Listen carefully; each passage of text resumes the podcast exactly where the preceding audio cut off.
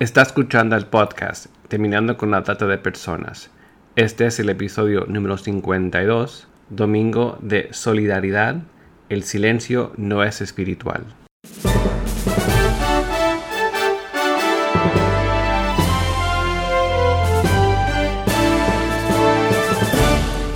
Bienvenido al podcast Terminando con la Trata de Personas. Mi nombre es Gilbert Contreras y mi nombre es Virginia Contreras.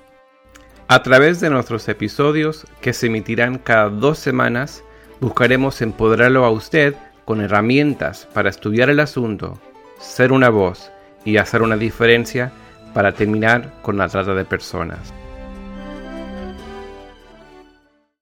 Buenos días, Virginia. Buenos días y saludos a toda nuestra audiencia en este primer episodio del año 2020. Increíble que se cumpla en este mes otro aniversario de cuando comenzamos a emitir este podcast. Si mal no recuerdo, el primero se emitió el 18 de enero del 2018, ¿verdad? ¿Cómo pasa el tiempo, no? Y para los que nos están escuchando por primera vez, los invitamos a suscribirse a nuestra página para escuchar nuestro podcast y también obtener recursos en www.terminandoconlatrata.org.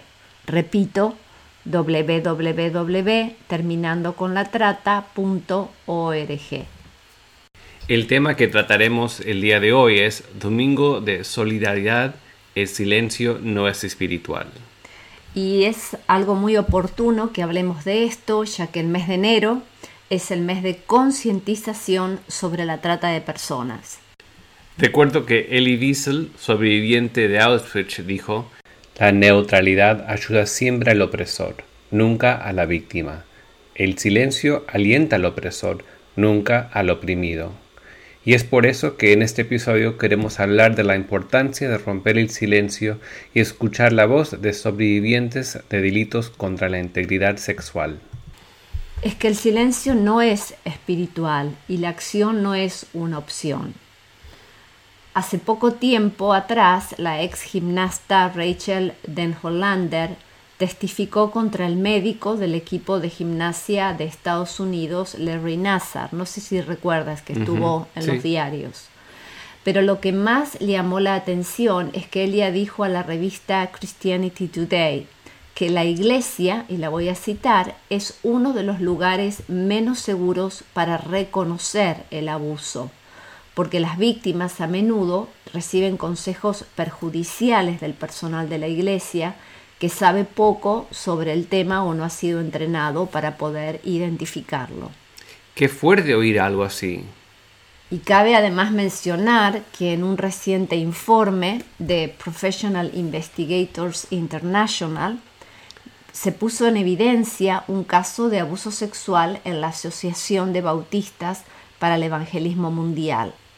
El tema es que cuando fue expuesto, el sistema de esta institución usó lamentablemente su poder para ignorar, silenciar y encubrir ese abuso. Seguramente esta es una de las razones de que el movimiento Church 2 revela que las iglesias son tan susceptibles a problemas de mal conducta sexual y abuso del poder como otras instituciones seculares. Así es, los movimientos Me Too y Church Too, yo también, eh, Iglesia también, han puesto al descubierto un panorama muy triste. Y es que las comunidades de fe, denominaciones y organizaciones sin fines de lucro por igual están respondiendo después de las revelaciones recientes de cruce de límites y violación de la confianza en todos los niveles de liderazgo y membresía de algunas comunidades de fe. Y ahora esto se suma al movimiento Silence is not spiritual, el silencio no es espiritual, que reconoce las circunstancias únicas que enfrentan las comunidades de fe, que intentan responder a estas revelaciones de violencia y abuso de género para iniciar un camino hacia la sanidad y la restauración. Tengo entendido que algo sucederá específicamente este mes al respecto.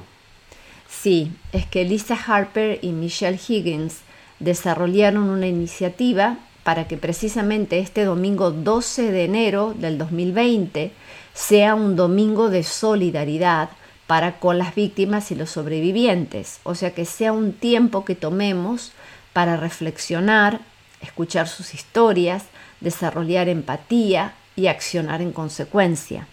Lamentablemente los fracasos de la Asociación de Bautistas para el Evangelismo Mundial y otras instituciones religiosas son precisamente un llamado de atención al pueblo de Dios. Es que con demasiada frecuencia abandonamos a las víctimas y apoyamos a los perpetradores al no denunciar y tratar de proteger a nuestras instituciones. Y muchas víctimas de abuso no han encontrado refugio y protección entre nosotros. Como dije, lamentablemente a menudo preferimos preservar nuestros sistemas y reputación que proteger y ayudar a las víctimas. Por lo tanto, en este episodio vamos a comentar diversos artículos de la doctora Diane Lambert que nos ayudan para entablar esta conversación en nuestras comunidades de fe. Entre estos artículos, uno que lleva por título Cuando la Iglesia se vuelve cómplice del pecado, lecciones sobre cómo prevenir y combatir el abuso sexual. ¿Y qué lecciones menciona la doctora Lambert que se ha aprendido de todo esto? Bueno, te comento este artículo. La lección número uno es que el abuso sexual puede suceder en cualquier lugar y esto incluye a las comunidades de fe.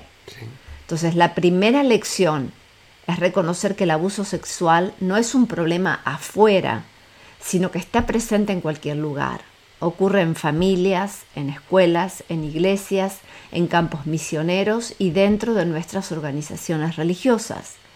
Entonces necesitamos saber cómo hablar al respecto, enseñar la verdad al respecto y proteger a los más vulnerables y cuidar a aquellos cuyas vidas han sido destrozadas por esto. Tengamos en cuenta que ser un depredador es ser un engañador y esto significa que hay algunos en nuestras comunidades de fe que no son lo que parecen. Proteger a todos y especialmente a los más vulnerables debería ser parte del ADN de la Iglesia ya que estamos llamados, como nuestro Señor, a cuidar y proteger a sus corderos. Muy bien. ¿Otra lección que menciona? Otra lección que menciona la doctora Lambert es que nunca está bien encubrir el delito de abuso. Como cristianos, a menudo no informamos o denunciamos sobre el delito de abuso porque creemos que estamos protegiendo a una familia o a una iglesia en particular. Sin embargo, no hay nada sagrado en una institución que está encubriendo cualquier forma de abuso. Nuestro Dios no protege esas instituciones que Él ha diseñado cuando son empresas llenas de maldad. Dios considera el pecado, no la pérdida de reputación o la pérdida de la institución como lo peor del mundo. ¿Puedes repetir eso? Dios considera el pecado y no la pérdida de reputación o la pérdida de la institución como lo peor del mundo. La iglesia es llamada por Dios para cuidar a sus corderos, como dije. No estamos llamados a proteger nuestras instituciones, ni protegemos el nombre de, de Dios al encubrir el pecado o un crimen. Hacerlo es proteger, entre comillas, el cáncer, y el cáncer mata. Honramos a Dios cuidando a los heridos y exponiendo el pecado a la luz y llamándolo por su nombre. Otra lección es que debemos admitir humildemente nuestras limitaciones. ¿Qué quiere decir con esto? Que necesitamos tener la humildad de reconocer estas limitaciones para que cuando alguien alegue que ha sufrido un delito grave en su hogar, en su escuela o en nuestra institución cristiana, podamos llamar de inmediato a las autoridades civiles que están capacitadas para investigar la acusación y determinar si es verdad. No hacerlo y ocultarlo inevitablemente daña a la víctima y pone en peligro a los demás. Entonces, nuestra elección para manejar un crimen en casa, entre comillas, nunca es una elección pensando en la víctima. Todo lo contrario, es una elección hecha para proteger al autor y a la institución. ¿Qué otra lección se ha aprendido? La lección 4 que menciona la doctora Lambert es que tanto los sistemas como los individuos pueden ser perpetradores. Precisamente el informe de Professional Investigators International demuestra que los sistemas, así como los individuos, pueden abusar. Un sistema existe para un propósito, por ejemplo, para enseñar, evangelizar, disipular. Una denuncia de abuso sexual amenaza al sistema y desafortunadamente ese sistema a menudo reúne su considerable poder para silenciar, mentir y encubrir o proteger al perpetrador para que las obras buenas puedan continuar. Pero cuando esto ocurre, las víctimas son silenciadas y nos sumamos a la lista de sus traidores. Entonces, como cualquier otra institución, las comunidades de fe son susceptibles al abuso de poder y la mala conducta sexual. ¿Cómo debe responder una iglesia cuando tales cosas son denunciadas y expuestas? Los expertos que estamos citando y cuyos recursos se encuentran citados en este podcast nos brindan algunos principios generales. Y te menciono algunos. Primero, como señalamos anteriormente, necesitamos reconocer entre nosotros y públicamente que los problemas de abuso, abuso sexual infantil, violación, abuso físico y abuso sexual del clero no están ahí afuera, también están en nuestras comunidades de fe. Y segundo, necesitamos abordar esto con cuidado y con gran humildad. La mayoría de las comunidades de fe a menudo tienen poca o ninguna educación sobre estos asuntos. La mayoría de los seminarios o institutos bíblicos casi nunca hablan de esto. Es cierto. Enseñamos sobre Dios, el matrimonio, el sexo y la paternidad, pero generalmente no incluimos los temas de abuso sexual, violación o violencia doméstica en nuestros currículos de enseñanza. No se nos ha enseñado sobre los delincuentes sexuales y cómo obran. No hemos desarrollado políticas y salvaguardas para los menores bajo nuestro cuidado. Por eso me parece importante para desarrollar empatía y para educarnos, el poder invitar a los sobrevivientes a contarnos sus historias para aprender de ellas o de ellos. Sí. A menudo además asumimos que cuando el pecado ocurre en una relación siempre es una responsabilidad 50-50 y buscamos una causa externa para el pecado. Y algunos presentan argumentos como la toqué porque ella estaba vestida de tal manera y dan excusas. Pero los que somos personas de fe sabemos que la Biblia no apoya la suposición de una causa externa para el pecado. Porque Jesús dijo que de nuestros corazones sale el mal. Entonces cualquier forma de abuso es una exposición del corazón del abusador, no de las víctimas. ¿Verdad? ¿Puedes repetirlo, Virginia? Sí. Cualquier forma de abuso es una exposición del corazón del abusador y no del corazón de las víctimas. Como explica la doctora Lambert y otros expertos en el tema, y que es una de las cosas que tanto la investigación como la experiencia dejan muy en claro sobre quienes abusan, es que se engañan a sí mismos acerca de sus acciones, sus motivos, sobre la víctima y sobre el impacto de su comportamiento, porque están habituados al engaño. Eso significa que las palabras y las lágrimas del delincuente sexual nunca son indicadores suficientes de la realidad de lo que está sucediendo dentro de su mente y corazón. Tal engaño está muy arraigado y es lento para cambiar. Una persona abusiva eventualmente puede perder la capacidad de discernir la verdad de las mentiras. Por eso, no solo debemos preocuparnos por proteger a los vulnerables del delincuente, sino también por proteger al delincuente de sí mismo. Cuando no entendemos el nivel de engaño, hacemos que sea fácil para el delincuente continuar en engaño y engañando a los demás. Queda claro que las víctimas necesitan personas seguras y confiables para caminar con ellas durante un tiempo prolongado, para estar con esas personas en su confusión, sus miedos, sufrimientos. Y de ahí mi pregunta, ¿cómo pueden las iglesias crear una cultura eclesiástica de responsabilidad y atención a las víctimas? Bueno, Ruth Moon hace referencia a cómo pueden las iglesias crear una cultura que honre el debido proceso junto con una que honre las historias, experiencias y expectativas de las víctimas y los sobrevivientes, en su artículo titulado Cuatro estrategias para acoger a víctimas y sobrevivientes de abuso. ¿Podrías compartir los consejos que se ofrecen ahí? Te enumero algunos de, que detallan estos expertos. Primero es estar atento a las personas, es decir, a las víctimas del abuso, y no a proteger a las instituciones. Vos Shivishian, abogado y fundador de Godly Response to Abuse in the Christian Environment, en español Respuesta Piadosa al Abuso en el Ambiente Cristiano, que es una organización que investiga las denuncias de abuso en organizaciones cristianas, manifiesta lo siguiente, y lo cito. Lo que estamos viendo en el último tiempo son víctimas que, por primera vez en toda su vida, están rompiendo el silencio y denunciando. Esto lleva a la primera lección que las iglesias deben aprender, proteger a la víctima y no a la institución. Si las comunidades de fe dudan de las víctimas y o minimizan el abuso, están protegiendo a los abusadores. Y esto tiene el efecto de convertir a la iglesia misma en una abusadora.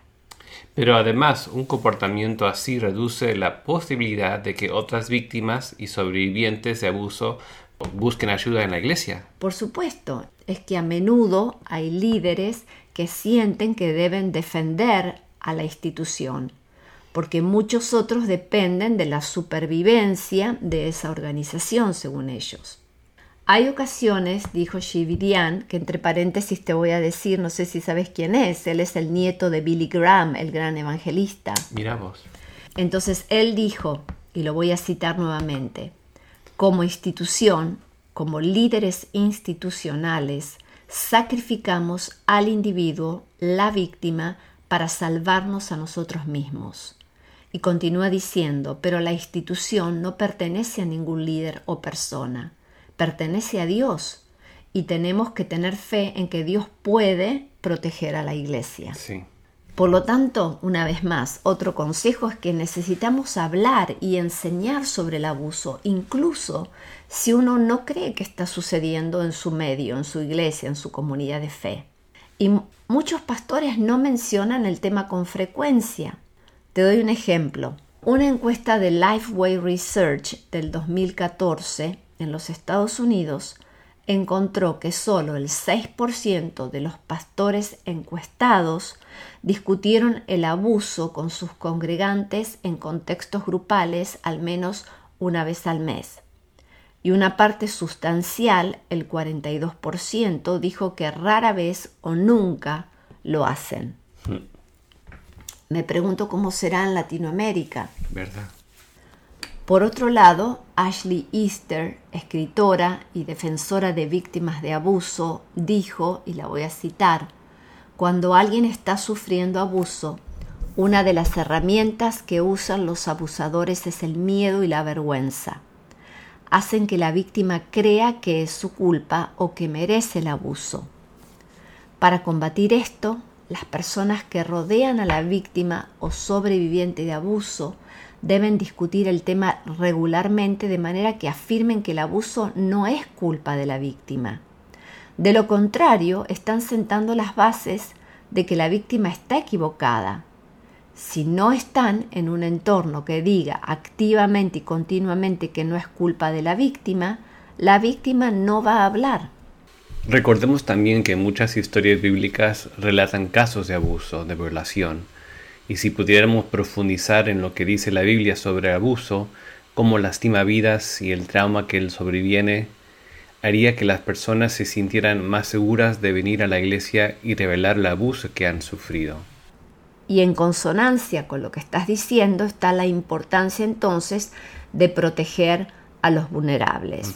Según Shivishian, lamentablemente muchas comunidades de fe tienden a ponerse del lado de las personas poderosas contra la víctima de abuso, intencionalmente o no, pero cuando cierran filas para proteger a la institución lo están haciendo. Cuando las víctimas de abuso hablan y buscan el consejo del personal pastoral, a menudo se les dice que permanezcan en matrimonios abusivos o en otras relaciones abusivas o que guarden silencio y no denuncien. Y como hemos hablado en otros episodios, lamentablemente aún se mal usan versículos bíblicos. Sí, también a veces, como señala Chivillan, el personal de la iglesia trata de manejar la acusación e investigación internamente en lugar de denunciar a la policía y otras autoridades, lo que resulta en que las víctimas se sientan silenciadas. Las iglesias deben tomar medidas de inmediato para involucrar a las autoridades fuera de la iglesia. Y además de que en muchos casos es una obligación legal involucrar a las autoridades, indica también transparencia y apertura, que son mensajes esenciales para enviar a las víctimas y sobrevivientes de abuso. Los expertos citados en este artículo coinciden en que las iglesias deben ser transparentes cuando se alega abuso e involucrar autoridades externas que investiguen públicamente las acusaciones. Si bien pocas personas mienten sobre el abuso, las iglesias deben evitar juzgar una situación de inmediato. Sin embargo, según la doctora Lambert, las iglesias siempre deben hacer públicas tales situaciones al denunciar las acusaciones, involucrando autoridades como la policía y en el caso de los que viven en Estados Unidos, a investigadores como los de la organización Godly Response to Abuse in the Christian Environment e invitando a las víctimas a presentarse. La primera respuesta de los líderes de la Iglesia a las denuncias y revelaciones de abuso es particularmente importante porque eso va a establecer un tono de confianza o de desconfianza en la historia de la víctima. Tantos casos que han salido a luz a partir del movimiento Church 2 y que son un desafío a las comunidades de fe y a su liderazgo a autoexaminarse y reconocer cuánto hay por aprender y por hacer.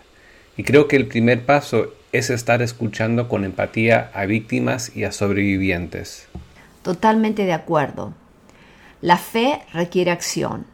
Las comunidades de fe deben actuar y comprometerse a escuchar y no ser indiferentes a las historias de los sobrevivientes. Y es por eso que el domingo 12 de enero es un domingo de solidaridad. Invitamos entonces a las personas y comunidades de fe a unirse a esta iniciativa para que este domingo 12 de enero de 2020 sea un domingo de solidaridad para estar escuchando a las víctimas y sobrevivientes, porque el silencio no es espiritual, ni la acción es una opción. Para obtener recursos de esta iniciativa, visite la página silenceisnotspiritual.org que se encuentra citada en el pie de recursos de este podcast. Virginia, muchas gracias por esta información y que el 12 de enero sea realmente un domingo de solidaridad para escuchar a las víctimas y sobrevivientes. Que así sea, que podamos escucharlas con empatía.